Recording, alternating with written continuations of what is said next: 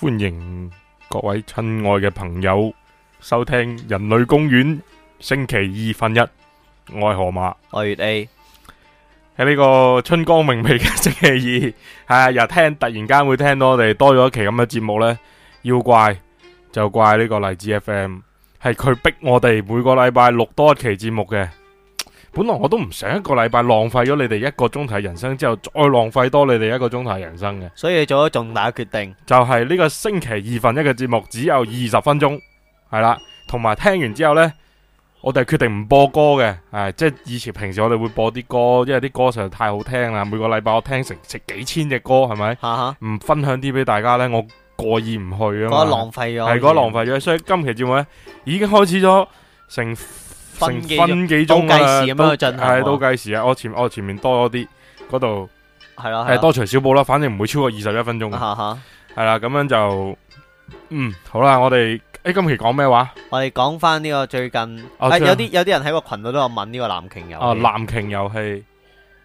其實個藍鯨遊戲呢樣嘢呢，就我唔係話主張大家去玩，啊同埋呢，就呃講係咩嚟先啦吓。反正呢，就係一個互相傷害並且互相催眠大家去自殺嘅一個遊戲。嗯啊哼嗯佢而家叫做藍鯨啫，其實佢仲有好多其他名嘅。哼啊，以前啊，我唔記得咗啦。以前有一個好似叫做倒計蓮花嘅。總之就誒，不過呃係啊話說蓮花咧就有七塊花，誒每外邊嗰層咧有七塊花瓣，啊入邊嗰層有六吓塊，仲有五塊、即係數下四數塊，下咁樣，係啦係啦啊數下數下咁嘅，啱啱好一除誒七六五四三二一加埋係幾多啊？誒八四八三百廿四廿四加五三十四廿廿，反正一個月啦，啊就玩謝你，玩謝你啦，咁樣樣就嚇、互相去相約去跳跳跳火車啊，跳地鐵啊咁，即係呢啲係好唔勵志噶嘛，你知咧啊嗯生命好寶貴噶嘛，係咪？啊呢句話喺你個口度講出嚟，好系，唔係好我未好說服講你完啊，啊我未講完，吓啊所以生命係掌握喺自己手中嘅，所以如果你要死嘅話呢，唔該你自己決定好自己幾時死，唔好啊等人哋幫你決定，係咪？好似好似嗰啲人咁玩，話仲要人哋去叫醒你喎，你你係啦係煩啦唔煩啊？你咪自四己點半喎，係啊係。睇咗咁鬼咧 片就係啊，講開呢個關於即係呢啲自殺遊戲啊呢。 嗱我自己對自殺嘅理解呢，都。嗯都頗深啊！即係係唔係話都唔係話自殺過，亦都唔係話冇自殺過，即係唔係話咁當然死唔去啦。聽到我把聲嗯係肯咪定冇啦啦咁樣樣噶嘛？你好得人驚啊，唔係，即係我喺度諗咧，死亡係咩呢？嗯我琴晚先同我老婆喺度講完，探討呢個問題嗯係啊探討呢個問題，究竟死亡係咩呢？咁啊我仲好短嘅十零分鐘嘅時間，可能唔使十零幾分鐘講完，就係咩呢？死亡就係呢，你進入一個虛空嘅地方。嗯我首先慢慢引導入點樣死先啦吓。嗯打比如你跳樓，啊人跳樓呢，咁我假設係會跌死嗰種啦，起碼都九樓啦，係咪？啊哈而可肉眼四樓肉四樓就死噶唔啦，係肉眼可見建築最高層係九樓啊嘛，啊哈係咪？你當然有啲四層、五層村屋嗰啲我唔計啦。唔係啊，咪人哋科學得出嚟嘅就係四樓哦好，我就當你死四㗎啦樓啦吓。啊好，你一跳落嚟，跳落嚟嘅時候呢，首先你嘅人會加速，嗯，你加速之後呢，你會產生一種叫做誒重力加速度啊，唔唔係，我哋俗稱為打個突。哦，即係你好似你玩跳樓機啊，玩戳一戳過山車咁咁樣，樣唔係戳嘅，係嗰種你個人會浮一下起身嘅，嗯啊，哦嗰種離空嗰種離空狀嘅嗰種態，狀態，就好似你自己有時瞓瞓一覺，突然間會窒一下咁樣樣啊哈嗰種狀態啦，好似準備要棘冧碌落樓梯前嗰一係啊係下啊瞬間咁樣樣，咁你清嗰一醒下咗呢，你嘅毛孔係會擴張。哇，毛孔擴張，瞳孔會放大。瞳孔放大係咩原因呢？就係、人遇到危急嘅時候嘅眼需要放大瞳孔嚟吸收更加多嘅光線，等你睇嘅嘢睇得特別清晰哇啊，！所以呢，如果你有近視或者老花話呢啲咩鳩芝麻碌嘅眼疾嘅話呢，你跳樓嘅嗰瞬間呢，你應該係會睇得好清楚嘅。開晒光啊，開晒光咁樣樣嘅吓。咁好啦，你嗰一瞬間你會睇得好清楚，同埋當你神經緊繃嘅時候，咁你會一瞬間你嘅腎上腺素會激增啦，令到你個腦嘅轉數會變快。嗯，簡單啲嚟講，你變聰明咗，嗯同埋從某個角度嚟講，應該係你睇嘅嘢會變慢。嗯，好啦，但係說時遲那時快，你會聽到啪一聲，嗯因為人嘅重心呢係喺背脊嘅嗯啊，因為當你騰空嘅時候，你嘅重心係喺背脊或者大髀。嗯所以咧，你落地嘅時候咧，好多時都係個攞油落去先嘅，嗯哼或者係個背脊直接搭落去。啊哈咁當然啦，你話你跳落去嘅時候已經做好中，動你作，諗住中㗎中啦落去個頭落去噶啦。咁我唔啊我唔咩嘢，但係通常啲人就面朝下跳落去嘅。咁你第一件事落地嘅先呢，通常都係手。啊，你嘅手會掂到落個地度，然之後因為重力同速度嘅關係咧，你嘅手會即刻粉碎，會哦， crack 一聲，你聽到 crack 一聲，哦同埋你哎個呀胸腔會觸地，因因為前面跌落地啊嘛，你胸腔會觸地，有可可能你下巴落地嘅。如果你下巴冇落地呢，就你先唔會暈住，啊你胸腔或者你個前臂落地啊咁樣樣，有少少緩衝，但係你個人會啪一聲落去啦。好啦，呢個係你跌落地嘅第一秒。啊咁第二秒會實發生咩事呢？咁你嘅胸腔入邊開始滲血嗯啊，你嘅肋骨會碎咗啦，嗯你嘅手會碎咗啦。咁你會會有三種感覺：第一，你嘅手好痹，嗯唔係痛喎；第二秒未覺得痛嘅，第二秒未覺得痛嘅，你手會有啲痹，嗯你嘅想呼吸。想吸氣，因為你唞唔落到去氣嘅啦時候速度好快，你應該係個胸腔受到氣嗯壓，你嘅氣係呼咗出嚟嘅。你想吸氣，但係唔好意思啊，你嘅胸腔有可能你嗰個肺泡已經爆裂啦，嗯你就唔可以去呼吸啦。同埋呢，你嗰、個呃即係你唞唔到氣啦。第一個係手臂啦，第二個手呃喐誒個口唞唔到氣啦。嗯第二就係你有可能你嘅神經已經受損，你嘅下半身已經癱瘓啦。嗯嗯但係亦都有可能冇癱瘓嘅，就係、你突然間好緊張，即係好似大家你有冇試過抽筋嘅啊？嗯你嘅腳應該會開始抽筋，嗯你嗰一秒開始你隻腳應該會嘅肌肉會收縮得好緊要，嗯你會伸直隻腳。嗯啊，如果你隻腳冇跌斷到嘅話，你應該會崩直咗佢。呢個係第二秒。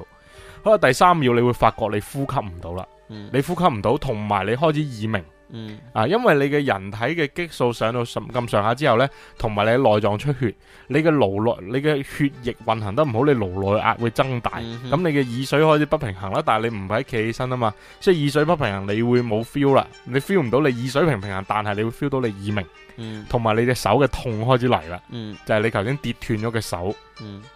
咁電斷手你嘅痛開始嚟啦，咁你嘅開始跟住呢三到十秒嘅時候，你就會開始慢慢感覺到全身嘅疼痛啦、嗯呼吸困難啦、啊嗯瞳孔放大啦，即係你睇到嘅嘢會越嚟越光。呢、嗯個就係點解人哋話會見到白光，其實白光只係一個放假設嚟嘅啫，嗯其實係即係瞳孔放大就係你睇到嘅會越嚟越光。嗯譬如你夜晚跳樓，你都覺得好光；日頭跳樓嘅話，你覺得呢個世界仲光。嗯嗯除非你你背脊落地嘅話，咁直接就〜見到光嗯咁好啦，你好痛，咁人承受痛嘅極限嗯呢係有嘅，有一個承受痛嘅極限嘅。咁好似以前有個咩單位，我唔記得咗啦，不過幾多級嘅疼痛啦吓，啊哈大概就係十級痛咯。如果嗯十級係最痛啦，十級痛咯。啊，同埋你應該唔係一個地方十級痛嘅，嗯幾個地方九級痛。啊嗯誒，同埋呢係鋭痛伴隨住鈍痛，啊鈍痛即係咩頭痛啊，啊啊呢你會啲內在嘅內在嘅啦，嗱，你個嗯頭會開始暈暈厥啊，嗯即係開始你會睇嘅嘢雖然好清晰。嗯但係你會感覺到係有啲晃動嘅，嗯啊同埋呢，你個由由於你高速咁跌落去之後呢，你嘅頸椎呢嗯係會受損，嗯咁會導致咩呢？你可能會控，你會好想控制啲手腳嗯，但係你會控制唔到啦。嗯跟住呢個時候有兩種，如果你係俾人哋拱落樓嘅呢，你會嗯想爬起身；但係如果係你自己去跳樓嘅話呢，嗯你會合埋眼嘅啦，因為你會欣欣然咁接受呢個死亡。咁咁咁唔係話咁手斷晒咁樣，應該個頭都爆啦。诶，唔係嘅，诶、跳樓跳落街之後呢個頭爆嘅機率係好細嘅，除非你頭係落嗯地，頭落地先，頭就算頭落地都好啦，個頭最多都係裂裂地嘅啫。啊啊，你話好似個雞蛋咁樣爛開係冇可能嘅，啊啊，因為人嘅頭骨係好堅硬嘅，嗯好多人頭落地之後即刻死，唔係因為個頭爆，係因為條頸斷咗。嗯哦唞唔到氣，啊，條同埋睇唔到頸斷咗之後呢，咁你所有神經都阻斷咗，咗你神經阻斷咗之後呢，诶、咁你嗰啲诶。即係呢個問題就好似 話斬斬個頭咁樣樣啦。诶，系啦，冇錯。你斬咗個頭之後，咁你嗱，我問你啊，如果斬咗你個頭之即刻後，黐翻，即刻黐翻，得唔得生？得嘅唔得啦，係得嘅，得咩？得嘅，只係有啲神經會搏唔翻。哦啊，即係當當然啦，呢、個世界冇一樣嘢係話可以好高速咁斬甩你個頭，跟跟住住你高速你接好翻，高速嚟接翻係唔得嘅。咁因為 呢個理理論上啊理論上講理論上咧係你個頭甩咗就接翻係可以嘅。啊，啊，因為嗱，即係再同大家講下人體咧，就係你嘅心臟啦、你你嘅肺啦、嗯你嘅腸啦。嗯啊，同埋你個胃嘅呢啲肌肉呢，係叫做不隨意肌嗯啊，同埋你嘅肛門啊，肛門都唔係，誒括約肌嗰個係，嗯呢啲心臟呢叫不隨意肌。咁呢啲不隨意肌呢，就係、嗯哦唔係喎，好似叫隨意肌定不隨意肌啊？喂死我撈亂咗添。誒，反正呢，佢哋係唔需要你控制嘅，哦，因為佢哋唔需要控制，所以你只需要有血液、有氧氣、你就可以通到有啦，有營養成分喺俾到佢嘅話，佢就會喐啦。即係好似人哋嗯做心臟移植啲心臟攞出嚟呢，都係啲心臟會喐㗎。臟會喐㗎㗎當你譬如你個心臟移植俾人哋，你哦你雪住佢先保鮮住，佢唔識喐啦，啊佢唔識喐，咁點呢？當你接好晒所有血管同埋有返神血啦神經有翻血啦，有翻流動嘅時候，咁你就揸下個心即係臟，好似個機器咁樣，係好似機器咁樣樣，你喐翻住佢，佢喐，誒得喎咁樣樣嗯就會得翻啦。嗯其實好似引擎一樣嘅啫，係唔需要去需要加實多嘅唔啫，需要意志嘅，你只需要加實多係啦。 當然加實多係冇俾廣告費啦。好啦，咁我哋繼續講啦嚇。啊咁好啦，你呢啲不隨意肌咧會繼續去喐動，即係你嘅嗯心臟會繼續泵啦。但係由於你嘅血你嘅內臟開始啲血管破裂啊，你嘅心臟不停咁泵嘅時候，咁你嘅內出血就越嚟越嗯越嚴大啊，越咪嚟出越大血啦。過多啦，咁你出血過多嘅，你知心臟黐得最近嘅就係肺。嗯，咁肺泡咧就吸收咗呢啲血，即係好似個海綿咁樣啜咗好多血之後咧，嗯咁就冇辦法再去呼吸啊呼吸啦。咁樣嗯呼吸唔到咧，你亦都接吸唔到缺氧，氧啊你嘛，開始缺氧啦。咁呢個腦就開始話開始進入一個遲緩嘅狀態。嗯咁佢慢下慢下之後呢，你身體神經機能呢，就就老開死始開始慢慢遲緩啦，未老老死住。咁呢個時候呢，你就開始暈。咁呢種暈呢，係唔係基於你頭暈話失去意識嗰種，嗯而係基於缺氧同埋缺血嘅。嗯咁呢啲醫學上就大家都明啊，叫做休克。嗯，係休哦啊，嗯休克嘅區別同暈嘅區別就係咁啊吓，即係你唔好話哎呀我冇食早餐我休克啦，唔係啊，你嗰啲係暈嘅。暈啊。啊休克呢係需要你嘅身體受到好大嘅。诶，我之前以前有見過一個嗯朋友咧，佢係企喺，即係佢個人係，即係個人係清醒咁樣休克嘅喎，啊，清醒嘅，清醒嘅，休克唔需要你有，啊即係唔有一定係冇冇咗知覺嘅，係啊，你有可能有知覺噶，但係你休克係只係你啊突然之間個嘅身人體喐唔停到頓咗，係啊。你嘅身體我停試過一次頓就咗係。同人哋跟住白手指嘅時候，啊，我前暈面休係咩克，呢？暈就係你嘅屏幕熄咗，嗯但係你嘅手機仲 run 緊嘅。嗯，休克係咩呢？你個屏幕發住白光，但係你個主機已經 down 咗啦，哦，蘇迪咁樣咪好即係死機咯，死機啦，係啦，啊嗯死機啦，係咪啊？有死嘅機會啦，啊，死機係咁啊。好啦，咁呢個就係你休克咗啦嗯吓，咁可能你幾十秒你可以休克啦。咁你幾十秒休克咗之後，你需要點樣呢？咁你跳樓死噶嘛，係咪？嗯你跳樓死，內臟爆咗，呢個肺已經穿晒啦嘛，嗯係咪？咁所以人哋人工個心外壓係唔得啦。嗯，咁佢送就會有人嚟從你急救搶救啦吓。嗯咁一般人嚟搶救你係唔得嘅，因為佢同你心外壓、人工呼吸係幫唔到你嘅，只會令你越嚟越傷，斷咗嘅兩條肋骨變成八條啊、九條啊、十二條斷晒啊咁樣樣嚇。咁好啦，咁醫生會同你搶救啦嚇。咁醫生同你搶救，哼擺咁呢啲正咯，會幫你將個肺空腔啲積血抽翻出嚟啦，啊，啊，幫你輔助呼吸機啦，直接供氧俾你啦，啊，幫你仲起搏啦，啊，啊幫你起搏啦，咁樣幫你接翻晒啲筋腱啦啊，，嗯，幫你將你啲啲碎咗嘅骨頭攞出嚟啦。啊，啊，咁呢個喺度救你，但係我而家唔係講救你，我係講死啊嘛，係咪？啊哈，好啦，你嘅人已經開始休克啦，嗯休克咗嘅時候呢，你嘅腦入邊嗯，有咩意識呢？我開始我就係呢嗱，跟住呢度係冇科學依據，係我諗出嚟嘅啫咁。嗯咁咧就係係一個你科啊幻片，係啦，已經進入咗科變咗科幻片啦吓。好啦，你已經死咗，你已經進入準備死嘅時候，你嘅眼球唔受你自己控制，開始不停喺度震動，你好似發夢一樣。嗯。你會開始諗翻晒你以前經歷嘅所有嘅嘢，嗯，高速運轉，高唔係高速運轉。我人哋會話你幾秒鐘之後過完你自己嘅一生，嗯，我話係唔會嘅，我話唔會嘅，反而係你記憶入邊嘶記得最深刻嘅兩句話，嗯，一個係你永遠都愛嘅嗰個人同你講嘅一個話嘅一個畫面，面係經歷過嘅；嗯嗯，另一個係你好渴望見到嘅畫面，哦，啊，你好渴望見到嘅畫面，譬如。搞埋會唔會咯？ 個個都渴望噶啊啦，佢誒哋咁你搞大波妹還你搞大波妹啊吓，啊即係可能你死嘅時候你會，啊我終於搞到啦咁樣搞好多個添，係，Ờ。啦。咁但係前一個咧係會替換嘅，啊，